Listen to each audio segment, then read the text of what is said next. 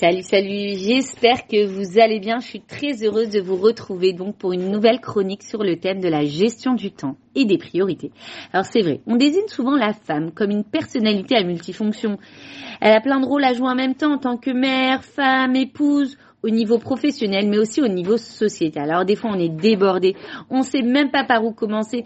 Et apprendre à mettre des priorités dans l'utilisation de son temps, c'est fondamental. Votre temps, il est précieux. Et vous aimeriez être productive, efficace. Il n'est pas seulement précieux, votre temps. J'aimerais dire qu'il est kadosh, il est saint.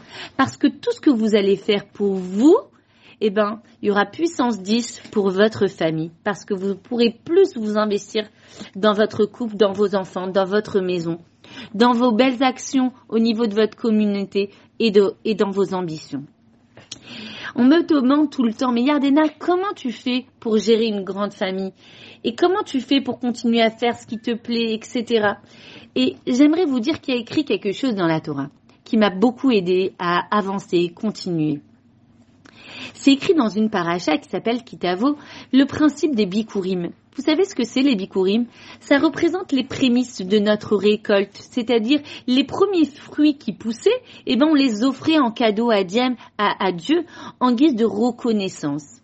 Et ces prémices nous enseignent comment dresser nos priorités. Ils étaient composés des plus beaux fruits, de meilleure qualité.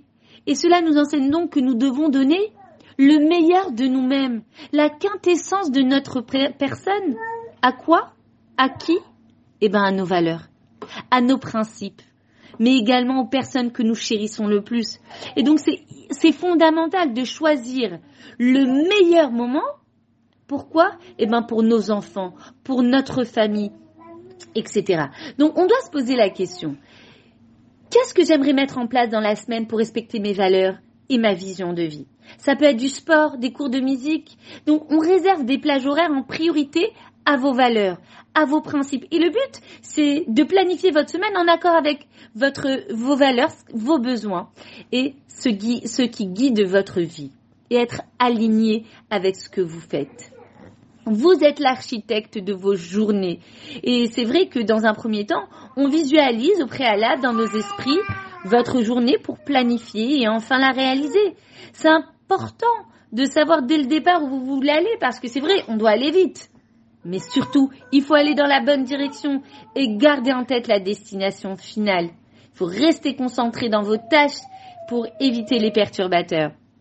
La femme n'est pas astreinte au mitzvot dans le temps, car son temps, déjà, il est entièrement dévoué à sa famille. Et pour finir, j'aimerais vous dire que vous êtes l'associé d'Hachem en tant que femme juive.